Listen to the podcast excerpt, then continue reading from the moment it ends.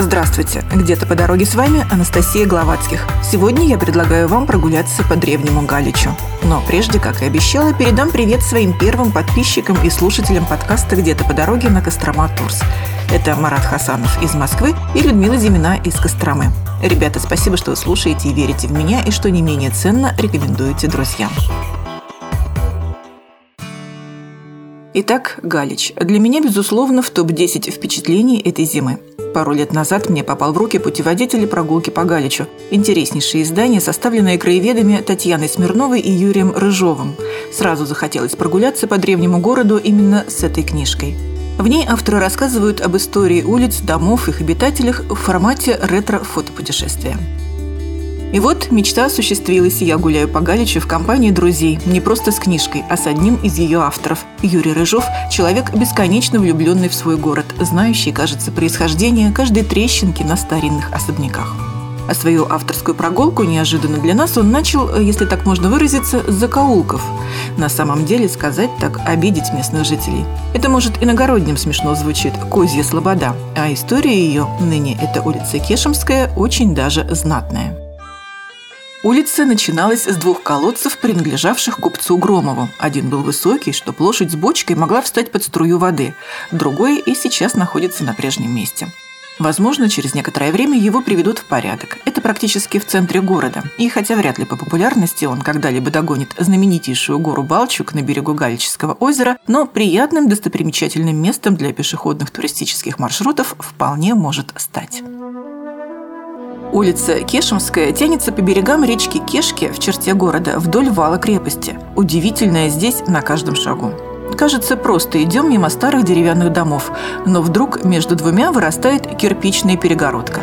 На высоту двухэтажного дома отдельно стоящая, имея в виду не соприкасающиеся со стенами, но как бы их разделяющая колонна. Каких только предположений мы не строили. А дело оказалось в том, что это противопожарное сооружение, и называется оно Брентмауэр – Соседние дома принадлежали братьям Константину и Григорию Ивановым. Впрочем, искры действительно порой летали. Местные жители вспоминали, что глухой стеной братья отгородились после крупной ссоры, чтобы не видеть и не слышать друг друга. С этой же улицы можно попасть внутрь крепости, точнее территории, которая раньше укрывалась за мощными валами высотой более 5 метров – Сейчас там и городской парк, и жилая застройка, но если наложить план-схему на местность, то вполне себе представляется, где были парадные Архангельские ворота, с какой стороны был выход в посад, то есть в город, через Успенские или Покровские ворота. Поэтому, если вы такие же любопытные, попробуйте, как и мы, пробраться в крепость, точнее, забраться. Сохранившийся естественный ландшафт и необорудованный подъем, только петляющая тропка вверх. Кажется, что несложно. На самом деле пришлось и подстраховывать друг друга, чтобы не соскользнула нога, и ловить упавший вниз телефон. Но эту дорогу вам покажет только проводник-краевед. Можно познакомиться с историей крепости, а она считается в Галиче третьей и самостоятельно. Благодаря поддержке Фонда президентских грантов общественная краеведческая организация «Костромская старина» установила в разных частях города большие информационные стенды. Как раз на одном из таких читаем. Третья Галическая крепость сооружалась в конце 15-го, начале 16 веков по инициативе московского правительства как опорный пункт для борьбы с Казанским ханством. Исторические источники свидетельствуют, что в 1628 году крепость состояла из насыпного вала высотой 5,5 метров с горизонтальной площадкой на гребне шириной 7-8 метров. С западной и южной сторон перед валом проходил глубокий и широкий ров с водой. Северную и восточную сторону защищала речка Кешка. Внутри крепости в то время находился воеводский двор и осадные дворы бояр и дворян, владевших землями в Галическом крае – Голицыных, Куракиных, Свининых, Сытиных, Морозовых. Был там и главный соборный храм в честь преображения Господня. Что ж, выходим за ворота. Сейчас это просто кованые ворота парка на улицу Свободы. До 1913 года она звалась Успенской. К 300-летнему юбилею императорского дома Романовых, когда, кстати, и открыли городской сад, улицу переименовали в Романовскую. Нам же, приехавшим из Костромы, конечно, было любопытно пройтись и по улице Костромской. До середины XIX века она называлась Царевской, теперь это улица Ленина. На ней выделяется красивый трехэтажный дом. Его видно из главной городской площади, принадлежавшей некогда братьям Архангельским, владельцам пивоваренного завода. Они устроили здесь электротеатр и театр. Спектакли давали как галические, так и гастролирующие труппы. В первом этаже соседнего дома располагались магазины – аптекарские, виноградных вин, дамских шляп и другие. Слышите, снег хрустит под ногами. Морозец в день нашей прогулки был минус 20 где-то. Скоро сугробы осядут и утекут ручейками с городских дорог. Зима в этом году была потрясающая, настоящая русская, снежная. Жаль, что навстречу не полозья саней, запряженных в тройку лошадей, скрипя по насту, с ветерком промчались, а всего лишь автомобили притормозили на перекрестке.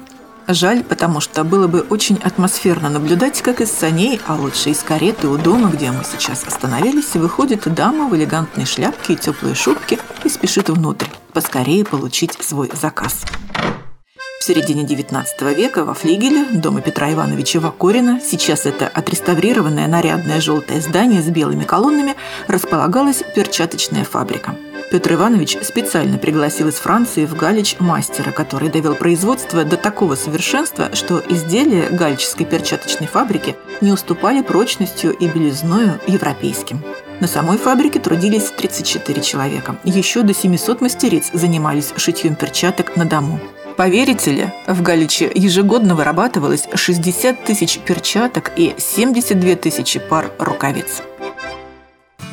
В путеводителе по Галичу много разных занимательных историй. Авторы Татьяна Смирнова и Юрий Рыжов предлагают читателям обойти 12 городских улиц и задержаться у каждого старинного здания.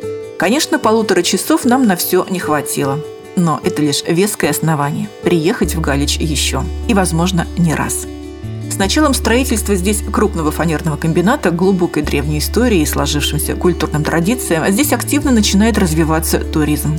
В планах построить современный гостиничный комплекс, запустить из Костромы поезд выходного дня, проводить различные событийные мероприятия, например, чемпионат Костромской области по подледному лову на Галическом озере – лыжные гонки по маршруту туристической тропы Галическое заозерье. И это только в марте. А представьте, сколько интересного нас ждет, когда окончательно снимут ковидные ограничения.